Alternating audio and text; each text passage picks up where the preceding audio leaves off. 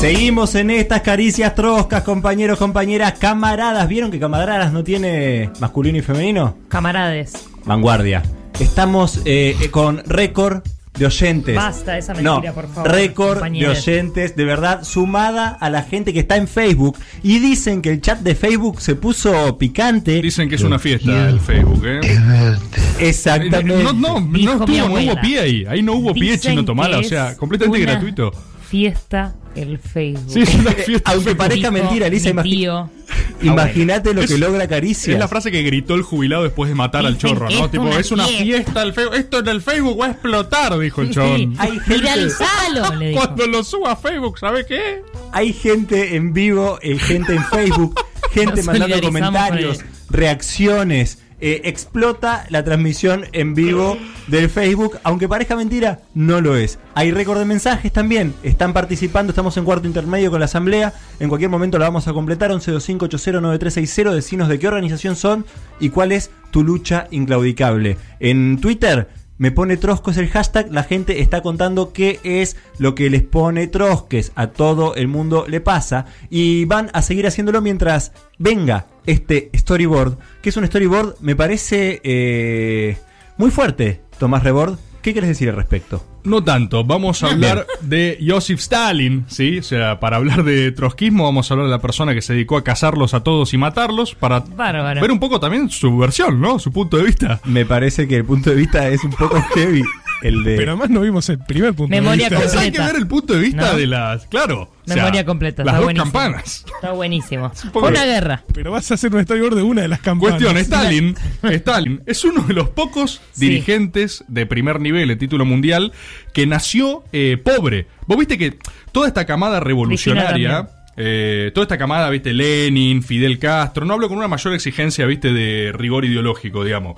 Ho Chi Minh, es toda gente que era eh, los hijos de una élite eh, burocrática, ¿no? Sí. eh, que fue, estudió en las mejores escuelas, todos militantes universitarios, Ho Chi Minh estudió en Francia, Lenin, eh, doctor, Universidad de Moscú, Fidel Castro, estudiante modelo, o sea, toda gente de clase media alta, digamos, que le agarra un pire revolucionario y entra a acumular poder por otro lugar. Stalin no, o sea, Stalin es un pibe, es un georgiano que nació sin un mango partido al medio, de hecho nace en una familia, el viejo era zapatero, eh, y los dos, o sea, dos hermanos anteriores a Stalin mueren eh, por enfermedades, digo, de miseria y pobreza total. O sea, él es el tercer pibe eh, que ya creían que tenía una maldición, la familia, y había una cosa, un karma, un karma muy fuerte, pero eso, o sea, sumido en absoluta pobreza, digamos, como primer dato así estadístico que es raro. Es raro que suceda eso, un nivel de ascenso social así para alguien que terminó decidiendo más o menos la mitad del mundo, ¿no? Bien.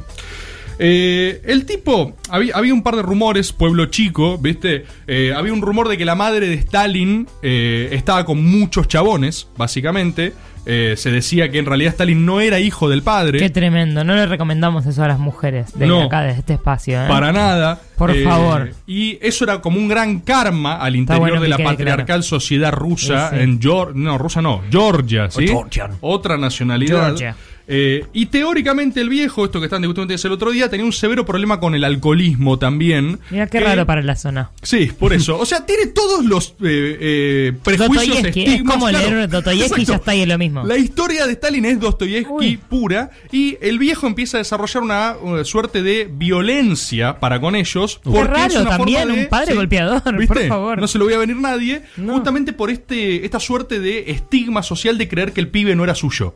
O sea, era como que lo eh, exteriorizaba su. La bronca. puta de tu madre. Exacto. En el pequeño típica. Joseph, el pequeño Joseph, que decía, pero papá, yo no tengo la culpa. ¿Sí? Entonces el Ah, viejo. mirá, así hablaba él. ¿Italiano? Sí, sí, se sabe que, papiri. se, habla, se sabe que hablaba así, papiri. es un acento de la región de Georgia, ¿viste? Pero Sí. papa. Entonces, papá, yo no tengo la culpa de que mamá. Y entonces, ¡plá! Lo, Mamá. Lo, lo, lo a piña, ¿viste? Stalin nace todo así. Más datos eh, Sí. marginales Ah. de Stalin. Eh, hasta ahora fueron datos y ahora vienen más datos. Más datos aún. bien. de pibe también todo mal. Tuvo escarlatina, sarampión, casi se muere y, y nació. eh, at- Atento, este dato no se puede creer. Tenía una rara condición, Stalin de pequeño, que se llama sindactilia, que es tener algunos de los dedos palmeados como un exótico niño rana. Una, Ah. una pata de rana, mano de rana. Sí, Rufo me mira con Anfibio. desconcierto. Todo esto es cierto, ¿eh? Gente en Facebook, gente en Facebook. Si es que están escuchando esto, lo pueden chequear. Si solo están viendo a- su- eh, video, no pueden chequear nada. Pero el tipo, o sea, Stalin era un pequeño niño rana. ¿De una sola mano? Eh, No, no, en las patitas. La Ah. patita. Caminaba medio Mochinson. Si era un pequeño niño rana golpeado por su padre, digamos. O sea, todo mal. De hecho, también de pibe se Un lo pone- abrazo a Fede Mochi también. Una- un abrazo, sí. Se lo contextualizadísimo. Lo No, tuyo. por Mochinson. Perfecto, Tiene Mochinson muchísimo que ver. Nos evoca. Un día de joven al pequeño Stalin se lo lleva puesto también un carruaje de época, cosa que lo deja medio pifiado. O sea, ¿qué le pasa a la madre? Dice, esta es la maldición otra vez. Y sí. Y sí. Está volviendo a pasar. ¿Qué, ¿Quién los salva? Esto es interesante. Se refugian en un padrino suyo. O sea, había figuras que los querían, la familia Godfather. pudieron acudir a gente. Que se llamaba Jacob. Hmm. ¿sí? Que acoge al pequeño Stalin y a su madre y hasta le paga eh, una cuota universitaria para que pueda estudiar. Se este copó. es como el gran momento donde Joseph tiene como una primera figura de alguien que lo banca. Mirá este dato interesante. No sé si sabían que Stalin al principio usaba un apodo que siempre le dijeron los amigos que es Koba. Koba es un apodo de un héroe ruso en la mitología rusa. Sí. Eh, pero no solo es eso. Koba le decían a Jacob, a este padrino. Entonces, fíjate qué interesante que el primer apodo que Stalin elige es de la primera persona que para él lo cuidó, digamos, en un Y sentido la como madre de... invisibilizadísima. Por favor, eh, estamos en Rusia, Georgia, ¿viste? Sí, la primera persona que lo cuidó es un chabón y la Exacto. madre estuvo siempre bancando la parada y nadie la ve. Cuestión entonces, Buenísimo. la primera persona que lo bancó, Stalin decía, wow, esto no puede correte mamá. Eso que llaman Sí, amor las- es trabajo las- no remunerado. las Esto es ovejitas- ahora y siempre, ahora y siempre. Quítate tu mamá. Detrás, mira, está Jacob. Es increíble. Y se llama Koba. Y Stalin adopta este nombre, cosa que me parece interesante para hacer un paralelismo, porque en otro lugar del mundo tiempo después había un tal Lev Davidovich Bronstein que apoda, eh, eh, que toma el apodo de su carcelero de Odessa. El apodo es Trotsky.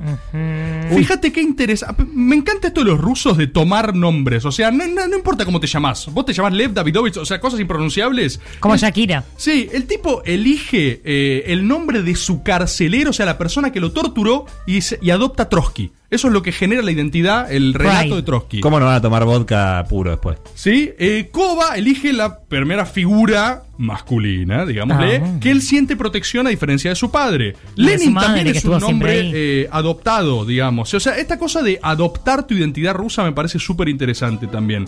La cuestión es que el tipo después eh, tiene una expresión de ascenso social, al menos educativo. El tipo destaca mucho estudiando y se gana unas becas para poder seguir.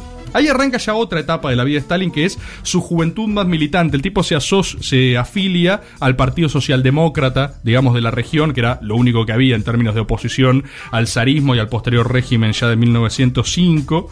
Eh, datitos del pequeño Josip, le encantaba la poesía, escribía poemas y cantar. Era muy bueno cantando. O sea, había toda una beta artística eh, no explorada en el pequeño Stalin, muy interesante. El tipo ya en esa época militante eh, también empieza a desarrollar una afición por la violencia, sea por historia de vida, sea porque carajo sea, se agarraba mucho a trompadas. Y arranca su primer aporte político o de acumulación de capital, que fue asaltando bancos.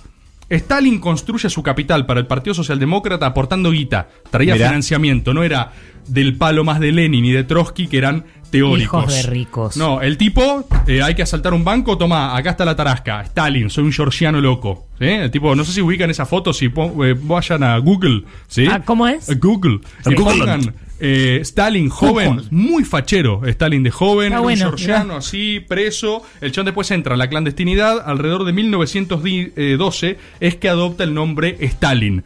¿Qué significa Stalin? Hecho de acero. ¿Sí? Mm. Coba para los amigos, Stalin para el resto, digamos. Ya después llegamos a la cuestión más de ascenso al poder. Es muy interesante lo que es el partido ruso porque las dimensiones son enormes. En una etapa de mi vida esto, esto me interesó muchísimo, así que lo estudié mucho. Básicamente milité en varias eh, escisiones del PC, así que había una cosa de importancia en este tipo de historias que no le interesan a nadie. El ascenso al poder de Stalin se da de una manera hiperburocrática. Insoportable siempre vos, Reborn, ¿no?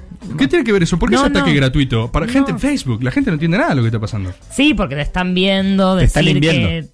Bien, dale, sigamos. Gracias. Cristian, por ese humorista, eh, ese humor que nos Ese sacó de ese paso. Gracias ese a humorista nato que sos. Cuestión.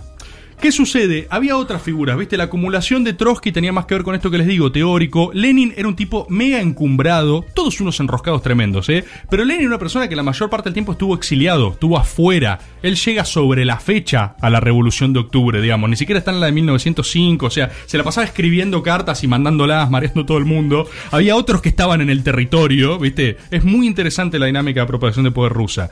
Stalin va ascendiendo en cargos. Primero es eh, comisario del pueblo para el asunto de las nacionalidades.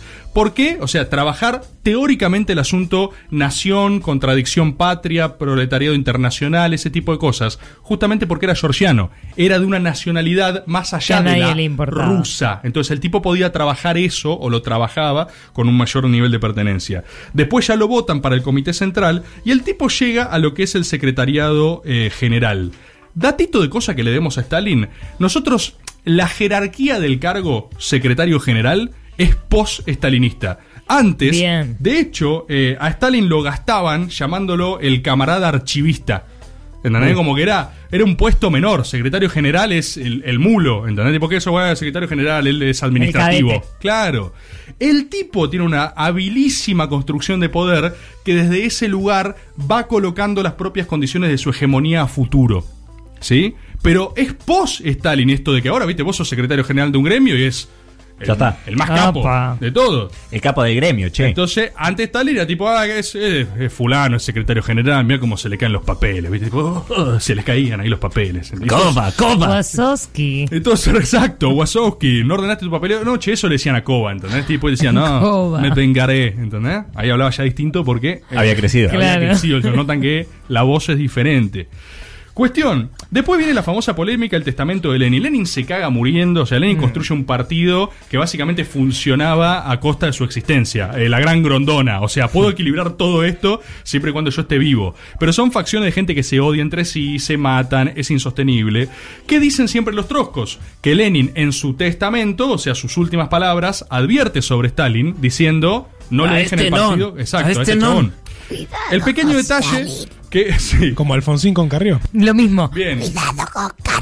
El pequeño detalle que omiten los troscos es que Lenin dice lo mismo de todos. La Bien. carta de Lenin, o sea, A alguno le va a invocar. el testamento de Lenin es la cosa más jodida que es. Te pinta a Lenin entero. Lenin fue un tipo complejísimo que se peleó con todo el mundo, que produjo un nivel de escritos que no hizo nadie en simultáneo con hacer la revolución. Entonces dijo todo de todos. Y tengo fragmentos de lo que es el testamento. Por ejemplo, Lenin dice: Stalin es demasiado grosero. Y este defecto, aunque bastante tolerable en nuestro medio y en el trato entre nosotros, los comunistas, se convierte en intolerable en un secretario general. Por eso sugiero que los camaradas piensen en una manera de sacar a Stalin de ese puesto y en nombrar a otro hombre en su lugar. ¿Sí? Esto lo dice de. eh, de Stalin, Sí. justamente. Después advierte, el camarada Trotsky, por otra parte, ¿sí? como su lucha contra el CC, el Comité Central, sobre la cuestión del Comisario del Pueblo de las Naciones, ya ha demostrado, se distingue no solo por la capacidad excepcional, dice que Trotsky es muy inteligente. Ajá. Él personalmente es el hombre más capaz del presente CC, pero ha demostrado excesiva confianza en sí mismo y ha demostrado una preocupación excesiva por el lado puramente administrativo de la obra. O sea, él dice, Trotsky es un pedante, es insoportable, Stalin es un bruto. O sea, los bardea los dos. Y después agarra y dice, estas dos cualidades de los líderes, Ugh, me De los líderes. de los No, no. líderes destacados del actual CC pueden conducir inadvertidamente a una división. Y si nuestro partido no toma medidas para evitar esto, la división puede venir inesperadamente. Después bardea a Sinoviev y Kamenev, bardea a Bujarin, bardea a Piatakov, bardea a todo el mundo. O sea, el chabón escribe una carta, un testamento donde dice, todos son unos Garcas. idiotas salvo yo, Lenin, bla", y se muere. Muy. Claro, es porque todo ahí vamos llegando a algo que quiero traer como reflexión, ¿no? Como reflexión nada más. Lenin ya estaba completamente loco, le habían clavado 10 atentados, había vivido en guerra haciendo la revolución, se odiaban todos, eso es algo muy eh, que sucedía a lo ruso. Entonces, no hay mucha claridad del testamento de Lenin, no es que le dice, ah, acá deja un plan de gobierno, no, Claro. deja, deja una carta donde dice que Muy somos todos poco tarados. propositivo, si tenemos que criticarle algo. Cuestión, ahí arranca la metodología stalinista de hegemonía total. Dicen que Stalin, una de sus virtudes es que tenía mucha memoria. Entonces el tipo se acordaba de cada posición que había tenido alguno de los miembros del Comité Central en cada debate. Carpetazo. ¿Y ¿Qué es lo que sucede cuando vos tomás muchas posiciones álgidas en momentos hipercomplejos históricamente? Tenés posiciones contradictorias. Entonces lo primero que hace Stalin con la carta de Trotsky va a buscarlos a Zinoviev y Kamenev, que se opusieron a la revolución de octubre. Con la de Lenin. Claro, se opusieron a esa revolución, pero porque era una posición normal, era tipo, ¿lo hacemos hoy o mañana? No, hoy no, dijeron ellos. Listo, escrachados como los que se opusieron a la revolución que salió. Va Stalin y le dice, camaradas, se la van a hacer, ¿entendés? Ah, les conviene conmigo contra Trotsky. Chabón primero limpia a Trotsky con ellos. Bien. ¿Se entiende? Después lo cagan matando en México, ya saben esa historia de Trotsky, lo detestan, te va a perseguir hasta el confín de la tierra. Después, ¿qué pasa? Ya le molesta Sinoviev y Kamenev. Entonces se junta con Bujarín, se junta con otros pibes más chicos, eran como el ala más de derecha del partido, para mí un tipo muy interesante, Bujarín, en sus posturas sobre el campo y la colectivización. Va con ellos y dice, mmm, estos vejetes, Uf. estos vejetes no van más, me parece. ¿eh? Aparte, escuché, ¿vos viste cómo se posicionaron contra la revolución que no querían hacer? ¿Te acordás? Yo. O sea, con el mismo argumento va a decirle eso. Y después hace lo mismo con cada facción con la que se enfrenta. Te armaba un somier al toque, Stalin. Te armó una cama hasta que renovó a todo el staff y él era el único histórico. Oh. ¿Sí? Ya vamos después a lo que es la gestión de Stalin, y esto es de lo más polémico. Hay una realidad. Todo lo que es soviético es stalinista. Eh, Lenin vivió tres años y se acabó muriendo. Entonces no, no hizo nada. Eh, Claro. hizo la NEP, tipo, ah, hay que hacer todo lo contrario de lo que hicimos antes. Y se murió. Entonces después viene Stalin. Los planes quinquenales son Stalin. Todo lo que se hizo para bien o para mal es Stalin. Cuando vos hablas de la Unión Soviética es esa experiencia. Y ahí vamos a los grandes procesos. El primero, la colectivización de los campos. El gran problema agrario de toda revolución. Que es, quiero que este excedente me quede para mí el Estado, pero no tengo las formas para reemplazar a las personas que hoy son propietarios de eso. ¿Cómo lo resolvió Stalin? Con violencia. Entonces fue un proceso hiper complejo, pero que lo completó. Esto es lo interesante. La mayoría de los procesos de colectivización se caen. Industrialización. El chabón dijo, vamos a hacer lo que los estados potencia hicieron en 100 años, en 10. Entonces se invirtió el 40% del PBI ruso, que es una... No, no tiene sentido lo que estoy diciendo en términos de cifras, ¿eh? En industrializar el país.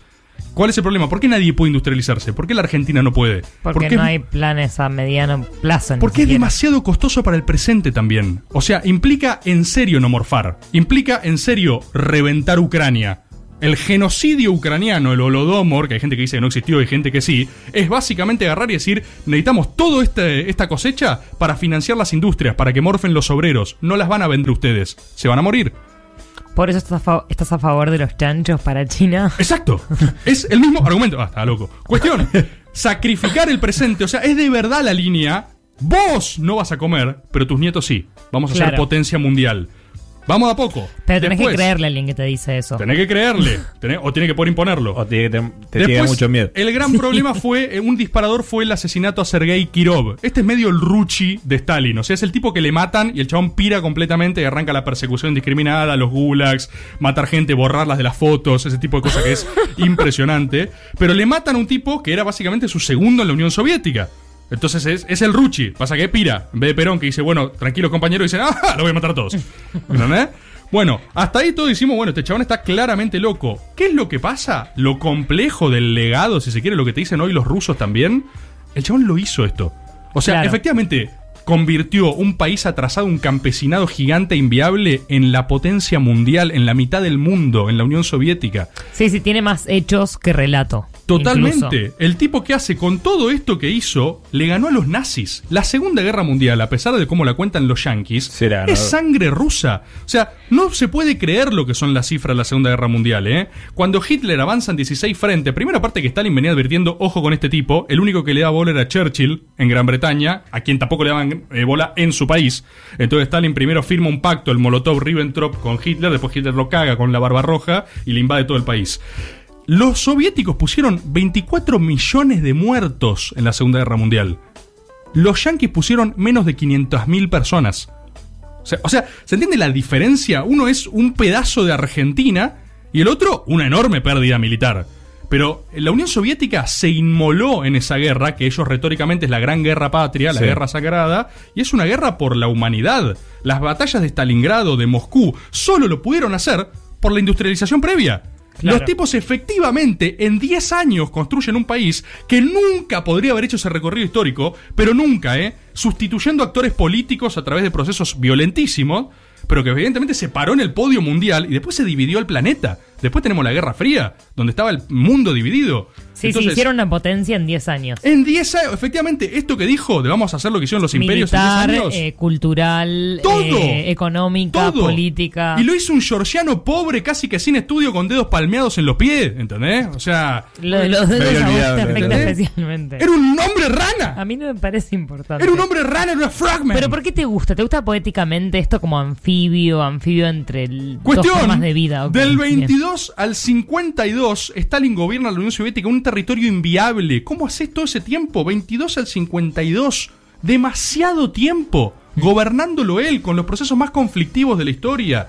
Asegurando... al- los titulares quiere todo el mundo, ¿eh? Salud universal, edificios duraderos que van a seguir con una Pobreza central cero, no. por 8 millones de años, ¿entendés? Todo ese tipo de cosas pasaron.